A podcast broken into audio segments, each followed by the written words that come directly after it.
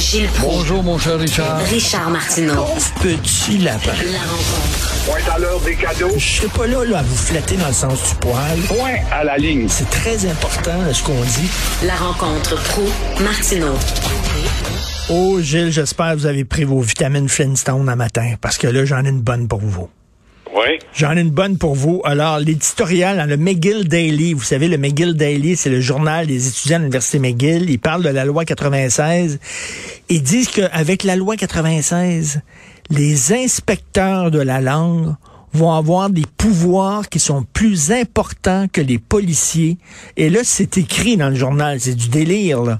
Les inspecteurs de la langue vont pouvoir rentrer dans les maisons sans mandat pour voir si la loi est respectée. Dans les maisons privées, ils pensent que ça va... un pouvoir de nazi. Ben oui, c'est ça. Et là, ils disent, la loi 96, écoutez bien, j'espère que vous êtes assis, va perpétuer envers les Premières Nations une longue histoire d'assimilation colonialiste violente. C'est fou raide, là. Ben oui, mais qui s'en au gouvernement fédéral. Non, non, c'est le provincial qui est... Qui non, il y a, rien sur le fédéral dans ce texte-là. C'est Ce rien de provincial. là, ce petit morveux aux couches humides qui va réussir dans la vie à devenir un leader d'opinion dans sa communauté richissime, euh, ne connaît pas son histoire d'une part, et il est à la tête d'un média dans une institution de haut savoir. Et tu vas me dire, toi, qu'on va pas décrédibiliser McGill, tout comme Concordia, qui forment des petits oui. historiens à la menthe, en autant qu'ils ont une orientation. Alors, voilà. Non, non, mais c'est du délire, là. C'est J'ai du délire. certain, enfin, j'ai envie de dire, ça vaut pas la peine d'être commenté, mais n'empêche qu'ils atteignent les 35% de Québécois qui vont à McGill parce qu'ils s'imaginent supérieurs en ayant un diplôme de McGill. C'est un mythe, ça, McGill. McGill. Parce que quoi? Pourquoi est-ce que McGill a une réputation d'envergure de la sorte? C'est parce qu'il y a passé là des personnages qui sont devenus importants dans le gouvernement américain, notamment. Il y avait le ministre des Affaires extérieures, je me rappelle plus sous quelle euh, présidence. Alors, il y a comme il y a passé des, des personnages qui sont devenus très importants, ben on a associé ça à la rigueur de McGill, qui est une université comme les autres, qui a été dévalorisée justement en s'exhibant au club Playboy avec ses parties à outrance et qui n'a pas la crédibilité qu'on nous fait croire. Mais comme on on suit pas, ben on voit ça comme un mythe McGill. C'est de la merde. McGill puis Concordia. Concordia est une université de trottoir. Alors, l'Université de Montréal, qui gagne le prix du gouverneur général à chaque année, ou depuis nombre d'années, ça, on n'en parle pas. Concordia, c'est une méchante gang de sauter. C'est là où j'ai étudié, moi, en cinéma à l'Université Concordia. Tabarnouche, là. C'est, c'est, c'est, c'est, vraiment une gang euh, de radicaux. Alors, bref, euh, c'est ça qui est ça. Euh, aucun mot sur la loi sur les Indiens. Pourtant, tabarnouche, il y a une loi qui est raciste systématiquement. C'est la loi sur les Indiens? Non. C'est la loi 96 qui est raciste pour eux autres. Voyons, n'importe quoi. Alors, La ce- malhonnêteté, c'est épouvantable, la malhonnêteté intellectuelle qui s'in- s'institutionnalise derrière un titre parce que c'est un petit cul de l'université. Oui, alors le titre, c'est Bill 96 Perpetuates Linguistic Colonialism. Le Ah, ben là, la colonialisme Gazette va linguistique. prendre ça, puis CTV peut-être, et le Globe and Mail, pourquoi pas. Ben oui, alors ce soir à 19h sur les ondes LCN et sur nos ondes à Cube Radio, ça va être le face-à-face entre les candidats à la mairie de Montréal. Donc, il va y avoir Denis, euh, Valérie et Monsieur Holness, Balarama Holness. Euh, Un autre beau tordu d'esprit, ça aussi. Alors là, les derniers sondages démontrent qu'ils sont nés à encore une fois, entre Valérie et Coder. Mais quand même, on note bien qu'il y a 35% des populations euh, qui pourraient participer. C'est très maigre. C'est une démocratie malade, ça. Quand tu vois qu'on participe à des taux de 35% Coder est plus fort dans l'Est, de dire le sondage CROP. Est-ce que c'est parce qu'il est nationaliste? Absolument pas. L'Est n'est pas plus nationaliste. Ils ont élu un seul gars au bloc dans le fin fond de l'Est. Non, c'est parce que Coder est plus opportuniste, peut-être. Et on voit que le REM n'est pas un sujet de discussion dans l'Est de Montréal. Allez donc comprendre. Alors, il va falloir, dans ce cas-là, s'ils sont nés à nez tous les deux, il va falloir, ce soir, on va le voir chez Pierre Bruno et aussi à Cube Radio, j'allais diffuser. Alors, il va falloir une nouvelle pléthore de cadeaux pour vraiment devancer l'autre puisqu'on est année. Ça va être intéressant à suivre ça ce soir à 20h à LCN. Oui, oui. Pensez-vous qu'il va y avoir des dérapages? Quand on va parler de langue, ça, ça, va, être, ça va être joli. Et d'ailleurs, je ne sais pas si euh, et Denis Coderre et ben, les trois vont peut-être dire au début du débat, nous rappelons que ce débat se déroule en territoire Mohawk non cédé. Hein? J'en suis persuadé que Pierre Bruno a mis ça dans son sac de questions et on va voir comment est-ce qu'ils vont nous patiner ça depuis qu'on est en train de démontrer avec euh, un groupe d'historiens sérieux qui ont des doctorats en histoire. Bon, c'est passé. Faut lire Joseph Cada, euh, Facal, Joseph Facal ce matin qui exprime très bien le problème entre un petit étudiant diplômé par Concordia et des vrais historiens pour euh, connaître la vérité. Alors, je sais pas si Coder va être assez niaiseux parce qu'il va avoir des votes des blocs et elle, ben, elle a déjà ses votes de blocs. C'est tout ça, c'est une histoire de bloc, hein, de participation, de bassin d'influence. On dit n'importe quoi pour maintenir son bassin d'influence.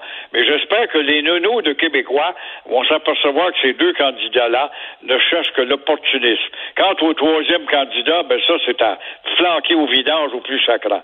Et euh, moi aussi, je suis rendu comme toi. Il y a une fille ici à l'île des Sœurs pour laquelle je vais voter, Madame Tremblay. Elle est malheureusement avec euh, la ricaneuse, mais que ce soit d'un bord ou de l'autre, c'est toujours dans le mauvais bord. Mais euh, je vais voter pour le gars qui nous a promis qu'il va s'attaquer au, au, trop grand nombre de conseillers euh, municipaux. Alors, euh, justement, euh, Joseph Facal, aujourd'hui, dit deux choses dans sa chronique. Il dit, un, c'est pas vrai qu'il y a des débats chez les historiens, à savoir les Mohawks. Il dit, il n'y en a pas de débat. Tout le monde s'entend, c'est complètement faux. Ce n'est pas un territoire Mohawk non cédé. C'est totalement faux. Et il en profite, lui, pour euh, nous raconter l'histoire des ancêtres de Jeff Molson. Les Molson, là, là, il y en a un qui était dirigeant John Molson, il était dirigeant de la Montreal Constitutional Association. Ça, c'est des gens là, qui se battaient contre les francophones. Il y a même eu une émeute menée à coups de manches de hache et de bâtons cloutés. Et ce Molson-là va payer un contingent de fanatiques du Doric Club pour euh, poursuivre justement les troupes de Louis-Joseph Papineau qui se battait, lui, pour la démocratie dont jouissent ces maudits baveux-là de nos jours.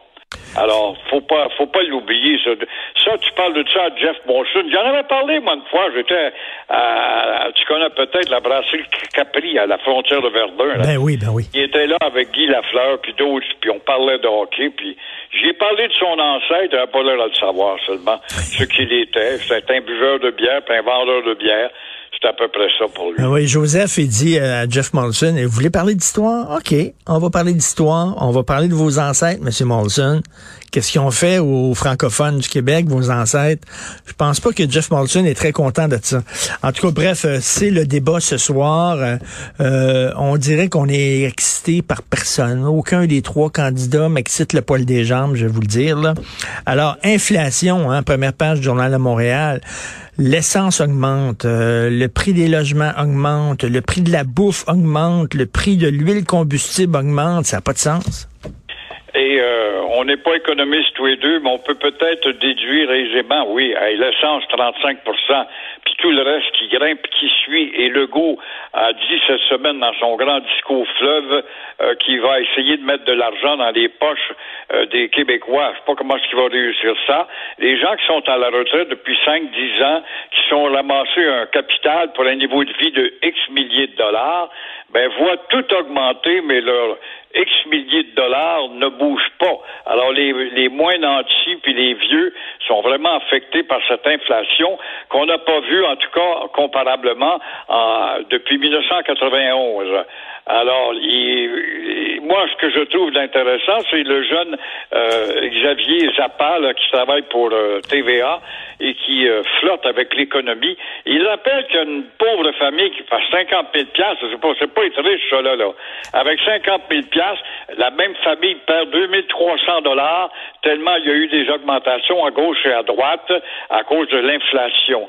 Euh, je pense, Richard, qu'on va peut-être se demander, dans des, ça serait intéressant, de faire des articles fouillés si Bill Morneau, qui était le conseiller de Trudeau et qui a sacré le camp parce qu'il s'entendait pas avec Trudeau, n'a pas quitté pour l'une de ces raisons. Il prévoyait tout cela, ce qui va arriver et qui arrive d'ailleurs. Et euh, Trudeau doit payer la conséquence de la distribution de ses chèques, à signer justement des chèques comme jamais affaiblir le dollar en même temps. Et là, il reste à savoir si la porte de sortie, je ne suis pas un économiste, mais j'ai pas besoin d'être un savant pour savoir ça, toi non plus, je pense bien, euh, reste à savoir si la porte de sortie ne se retrouvera pas dans la hausse des taux d'intérêt. Hum, hum.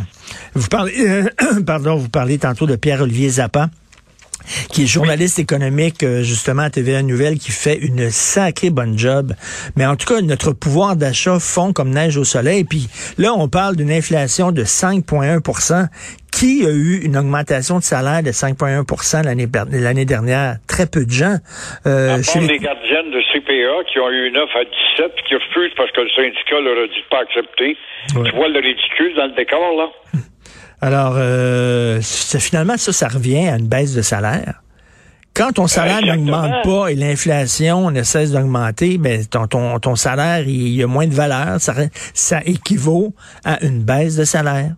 Exactement. Et euh, oui, Pierre-Olivier Zappa, faut le dire, c'est un jeune homme très aguerri, un curieux, un petit gars dynamique qui travaille, qui donne du temps et qui est très prometteur, je pense, quant à l'avenir dans l'Empire de Québécois, si on le suit euh, très bien et, on l'encourage. Et rapidement, qu'est-ce que vous pensez de ça que la police, qui est impuissante là, euh, devant les gangs de rue, puis qui vont voir la mafia en disant aidez-nous, aidez-nous. Ça se peut pas, le ridicule de pas, la caricature la plus abominable, la police qui téléphone à des bandits pour dire Avez-vous moyen de calmer vos petits morveux qui tirent à gauche et à droite dans les portes et des gens, qui donnent des coups de poignard dans le milieu de la rue? Ça se peut pas, puis qui se moquent de nous autres dans leur écran à eux.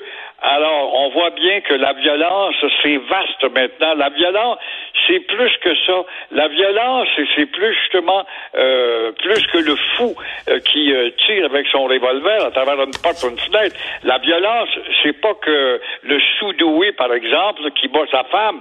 La violence, ce n'est pas le complexier et qui se sert de ses gros biceps pour se montrer fort. La violence, c'est aussi la vie d'une société devenue étouffante lorsque mal en point, par exemple, vous téléphonez, ça c'est de la violence, téléphonez le jeudi à votre médecin, puis un répondeur qui te dit justement, votre médecin est en congé, il va revenir lundi, alors organise-toi avec sa Ça, c'est de la violence. La violence, c'est le CLSC, où là, on te jette dehors, comme je me suis fait jeter dehors moi-même, parce que je n'avais pas pris de rendez-vous préalable. J'avais un bulletin du docteur, mais c'est pas grave, venez me téléphoner.